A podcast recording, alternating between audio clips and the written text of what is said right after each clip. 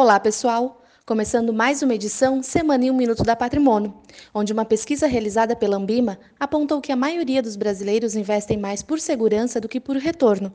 Isso explica o fato da caderneta de poupança ser o destino das economias de 88% dos investidores, apesar de sabermos que não é de longe a melhor opção. Também nesta semana, o Banco Central voltou a intervir para conter a volatilidade do dólar, emitindo swaps cambiais. Esse movimento reflete a combinação da incerteza política e a alta de juros nos Estados Unidos.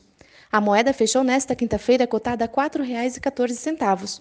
Já na Argentina, após o peso despencar mais de 15%, o Banco Central elevou a taxa de juros para 60% ao ano. Estas foram as principais notícias dessa semana.